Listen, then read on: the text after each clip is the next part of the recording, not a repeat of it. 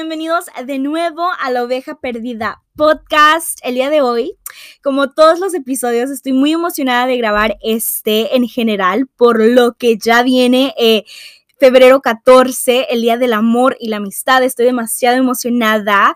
Eh, para los que me estén viendo en... Em, en YouTube, eh, si miran globos por aquí atrás, si miran luces así súper romántico, el, el coso por acá, por mis cuartos. Eh, quiero que sepan que es porque le tengo una sorpresa a mi novio. En unos 30 eh, minutos, si Dios quiere, va a llegar y va a ver su sorpresa. Pero bueno, el punto, ese no es el punto de esto. Eh, el día de hoy también me fui a hacer las uñas y, ajá, andamos muy enamoradizas este mes. Pero bueno, Em, este episodio ameritaba uñas rojas de pasión eh, porque el día de hoy, el episodio del día de hoy se va a llamar La luna de miel en una relación. Eh, vamos a ir, yo creo, directito al grano. Ustedes saben que ya, o sea, no me quiero ir por rodeos, quiero que me quede cortito, pero em, concreto, que puedan entender un poco del mensaje. Entonces, em, como les digo, este mes es el mes del amor y la amistad.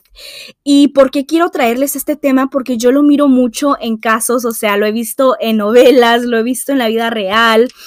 Y es que eh, uno cree, uno piensa que los detalles solo se pueden dar en ocasiones especiales, en cumpleaños, San Valentín, em, eh, aniversarios y todo eso, o también uno cree que la luna de miel es solo eh, después de la boda que te vas un mes, tres semanas con tu esposo y ahí se acaba. O la luna de miel cuando empiezan, ya ves que las maripositas y uno siente todo este amor cuando vas empezando una relación y yo, yo, yo, yo, yo, yo, Merita, eh, últimamente y pues gracias a Dios he aprendido mucho sobre el amor eh, con la relación que estoy ahorita. No es fácil, no les vengo a dar aquí un sermón de el amor, qué bonito es el amor y, qué precioso, porque no, o sea, el amor es como cualquier otra cosa, si no lo valoras se te puede ir, si, si no estás maduramente eh, bien tú o eh, también sentimentalmente si no estás bien,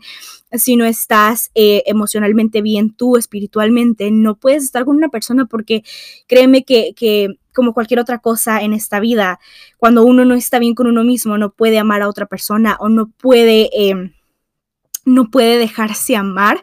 Entonces eh, ahí es donde entra la toxicidad en relaciones. Entonces yo aquí no les vengo a dar un sermón de qué bello es el amor, porque sí, como cualquier otra cosa, como les digo, tiene sus, sus, sus hermosuras, pero también tiene eh, pues sus, sus ahí pequeños perks, pero bueno, eh, ese no es el punto de este video, de este episodio. El punto de este episodio es que yo creo que, eh, pues con la relación en la que yo estoy ahorita, yo creo que eh, es muy difícil mantener la luna de miel en una relación. ¿A qué me refiero con esto? La luna de miel en una relación se trata de esos momentos en el que todo es felicidad, en el que todo es, ay, te abro la puerta del carro, ay, hago esto por ti, ay, te doy flores a cada rato, ay, esto y esto.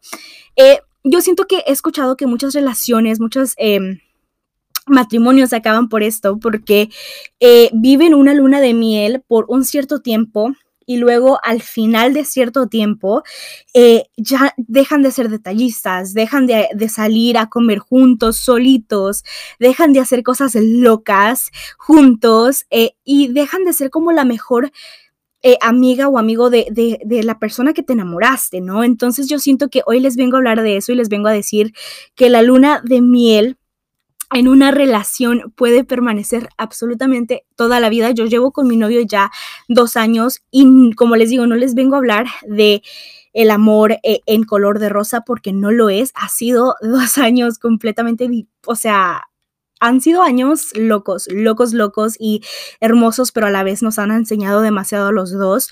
Hemos aprendido mutuamente, pero lo que más he aprendido yo creo es que él es demasiado detallista, ¿no?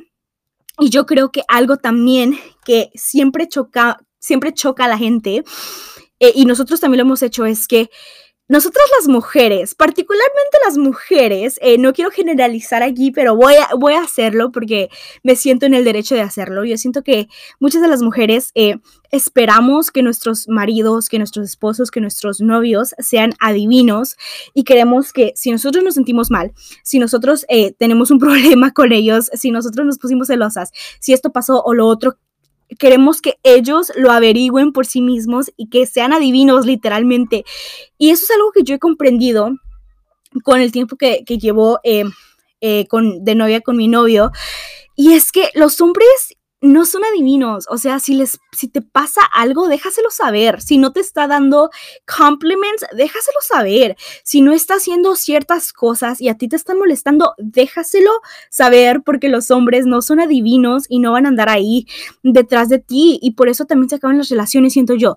Si esa persona dejó de ser detallista, déjaselo saber y créeme, les va a ayudar mucho. Esto nos pasa mucho eh, con mi novio, que a veces eh, él siempre, como les digo, es muy detallista, me trae flores y así, y yo siempre le, le, estoy recordando como, oye amor, esto me gustaba antes cuando hacías esto, me gustaba cuando hacías esto otro.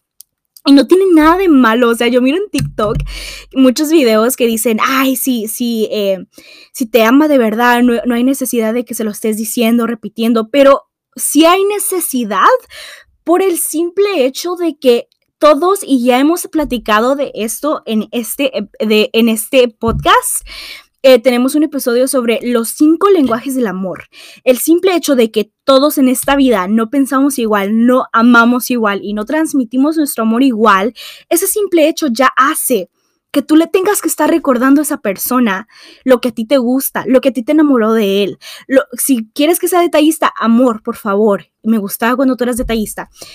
Tenemos que recordarles eso a, nuestros novios, a nuestros esposos, esposas, porque, porque simplemente no son adivinos, primero que todo, y segundo que todo, eh, ellos hacen lo mejor que pueden y eh, también, como les digo, es muy importante saber y entender que no todos tenemos el mismo lenguaje del amor, entonces es muy importante decirles, oye, me gusta que me digas bonita, oye, me gusta que, que, que, que me mires más, o sea, que cuando me hago el pelo, que sepas que me lo hice, que cuando me hago las cejas, cuando me hago las pestañas, las uñas, que, que te des cuenta de esos pequeños detalles, o sea, y ya si en ese momento esa persona, después de que tú estás, repítele y repítele lo que a ti te gusta, y no se da cuenta, ahí sí ya puedes tomar otras decisiones extremas, pero antes de eso no, porque muchas veces, como les digo, la luna de miel se va, o sea, la luna de miel es algo que puede permanecer en tu noviazgo, en tu matrimonio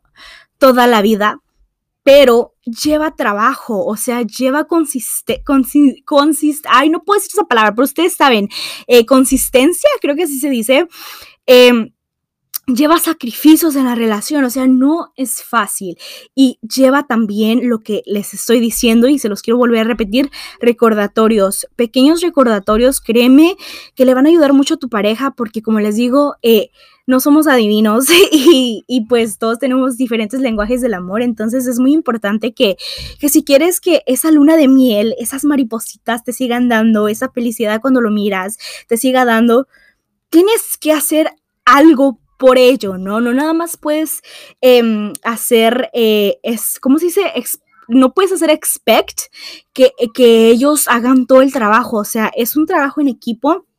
Y si él te está dando un 80%, tú da el otro 10%. Si él te está dando un, em, qué sé yo, el 10%, tú también da el 80%. A veces no es 50-50, a veces eh, uno tiene que dar más que el otro ya si es todas las veces, ahí sí yo creo ya es como que algo, algo mal está pasando, pero eh, no todos los días em, van a ser iguales y no todos los días van a ser los mejores, entonces los dos se tienen que ayudar mutuamente para que la relación permanezca en luna de miel toda la vida. Pero bueno, los quiero demasiado. Espero pasen un 14 de febrero maravilloso con sus familias, con sus amigos, con sus eh, novios, novias, eh, esposos, esposas. Eh, y recuerden que el Día del Amor y la Amistad no nada más es para pasar con tu novio o novia. Si no tienes novio o novia, la puedes pasar con tu familia o también puedes enamorarte de ti misma ese día aún más, el triple, irte a comer, vestirte súper guapa, guapo y váyanse a comer, diviértanse que, como les digo, ese día es del amor y la amistad, pero también el amor viene de uno mismo. Entonces no se sientan achicopalados si no tienen alguien con quien, con quien pasar ese 14 de febrero, porque créanme, ustedes se tienen a ustedes mismos y al final del día somos a los únicos a los que eh, pues nos tenemos, ¿no? Y, y, es hermoso amarse a uno mismo. Pero bueno, los quiero demasiado eh, y espero les haya llegado algo del mensaje que les quise dar el día de hoy en este episodio. Em, y sí, o sea, quiero que, que recuerden que la luna de miel en una relación sí existe y existe para siempre si tú y tu pareja deciden eh, siempre estar para los dos, siempre poner ese 50 que tal vez tu otra pareja no está poniendo y a veces también nos toca dar ese 100% cuando tu pareja está en el piso y no tiene nada más que dar. Es importante eh, siempre eh, comunicar, ya, ya les he dicho que la comunicación es clave, pero bueno, los amo y eh, ya no los eh, entretengo más. Los miro en el siguiente episodio que sale todos los eh, viernes. Entonces va a salir el siguiente viernes a las 4. No.